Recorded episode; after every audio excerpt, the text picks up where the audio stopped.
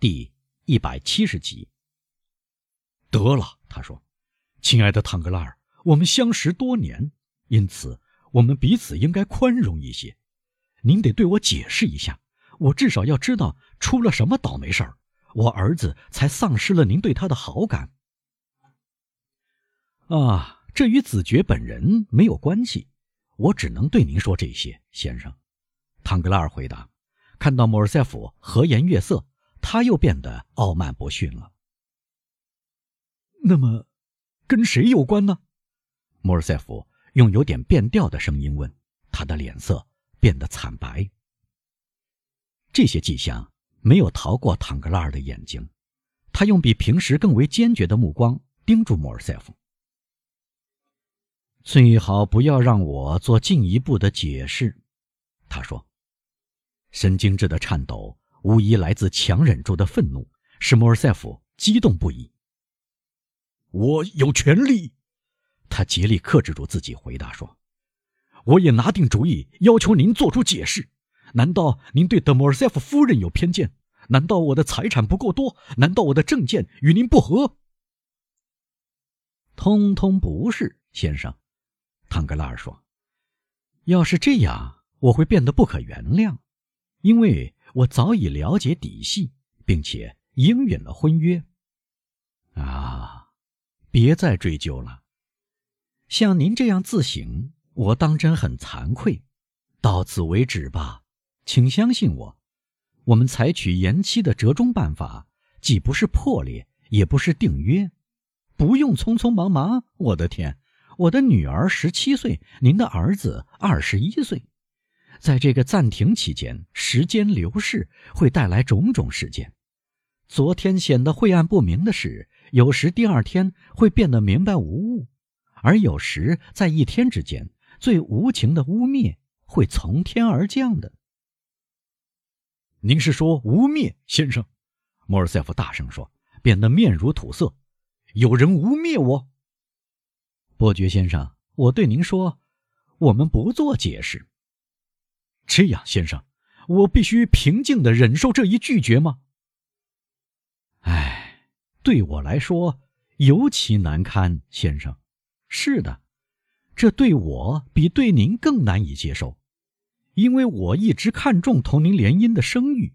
婚事告吹对未婚妻造成的损害，总是比对未婚夫的大。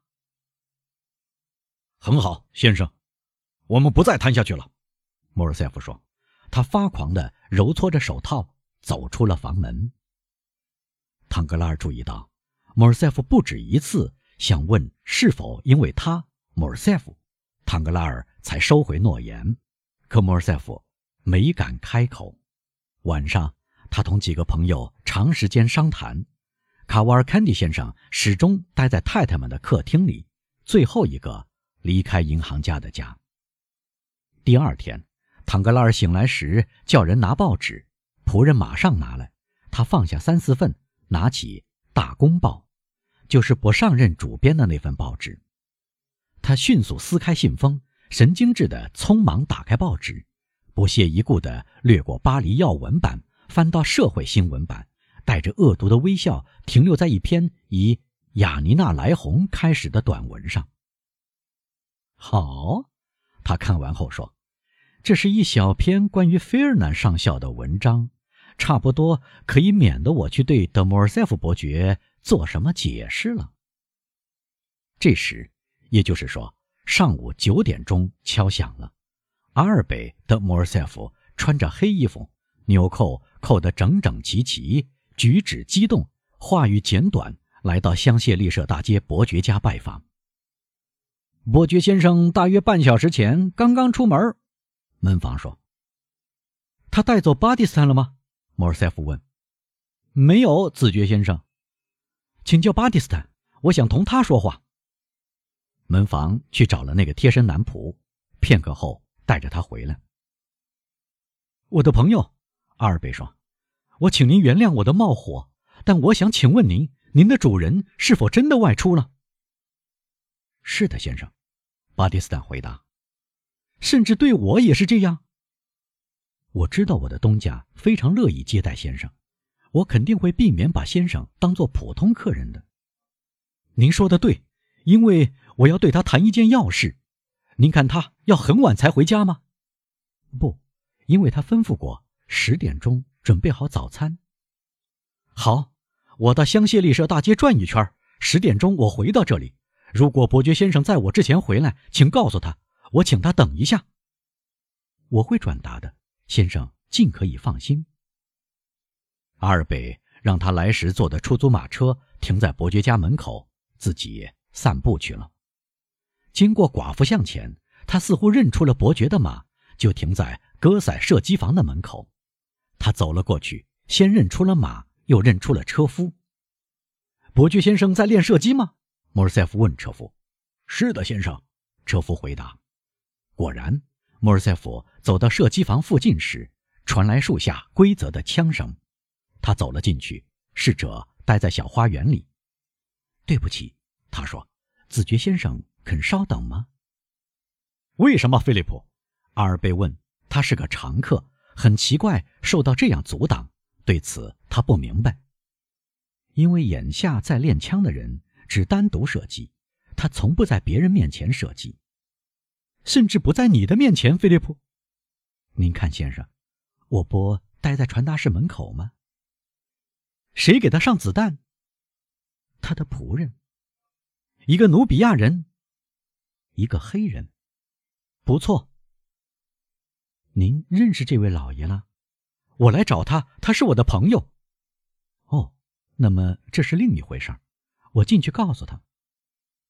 菲利普在好奇心的驱使下走进木板屋，片刻，基督山出现在门口。请原谅我一直追您到这里，亲爱的伯爵，阿尔贝说。我首先要说，这绝不是您的仆人的过错，仅仅是我冒冒失失。我去拜访您，仆人告诉我您去散步了，但您十点钟回来吃早餐，我也就去散步，准备等到十点钟。可散步时，我看到了您的马和车。您跟我说的这番话使我产生了希望，您是来同我共进早餐的。不，谢谢，这种时候谈不上吃早餐。或许我们以后会一起吃一顿，不过当然不会有好心情。您在说什么鬼话呀，亲爱的？今天我要决斗。您为了什么？当然是为了决斗。是的，我明白。但因为什么缘故？什么事都可以决斗，您明白？为了荣誉。哦，这就严重了，非常严重。因此，我来请您帮个忙。什么忙？做我的证人。这可是严肃的事，我们不要在这里谈论。到我家去，阿里，给我一点水。伯爵挽起袖子，走到射击房前头的小前厅。练射击的人习惯在那里洗手。进来吧，子爵先生。菲利普低声说：“您会看到怪事儿。”莫尔塞夫走了进去，贴在靶子上的。不是靶心黑点，而是纸牌。远远看去，莫尔塞夫以为是整副纸牌，从 S 到十点。啊，阿尔贝说：“您正在玩扑克牌游戏？”不，伯爵说：“我正在制造一副纸牌。”这是怎么回事？是的，您看到的是 S 和两点，不过我的子弹。已经打出了三点、五点、七点、八点、九点和十点的牌。阿尔贝走过去看，子弹在本来应该印上数字的地方打穿了纸牌，子弹洞代替了缺少的数字，线条排列得非常准确，间距十分均匀。走到靶子时，莫尔塞夫还捡到了两三只燕子。他们冒失的从伯爵的手枪射击可及的范围内飞过，被伯爵打了下来。见鬼！莫尔塞夫说：“有什么法子呢，亲爱的子爵？”基督山说：“用阿里递给他的毛巾擦干手。我总得利用空闲时间。来吧，我等着您呢。”他们俩登上伯爵的双座四轮轿式马车，转眼间。马车把他们载到三十号门口，基督山把莫尔塞夫带到书房，只给他一个座位，两人坐下。现在，让我们静静的交谈吧，伯爵说。您看，我非常平静。您想跟谁决斗？跟博尚，您的一个朋友。决斗的对手总是朋友。那至少得有个理由吧？我有一个。他得罪了您什么了？在昨晚的报上，喏，您看吧。阿尔贝递给基督山一份报纸，上面写着：“雅尼娜来红，我们终于获悉一件至今不为人知，或者至少没有人透露过的事实：防卫城市的城堡是由一个法国军官出卖给土耳其人的。大臣阿里泰布林完全信任他，他名叫菲尔南。”啊，基督山说：“您看这里面有什么情况冒犯到您的吗？怎么？我看有什么情况？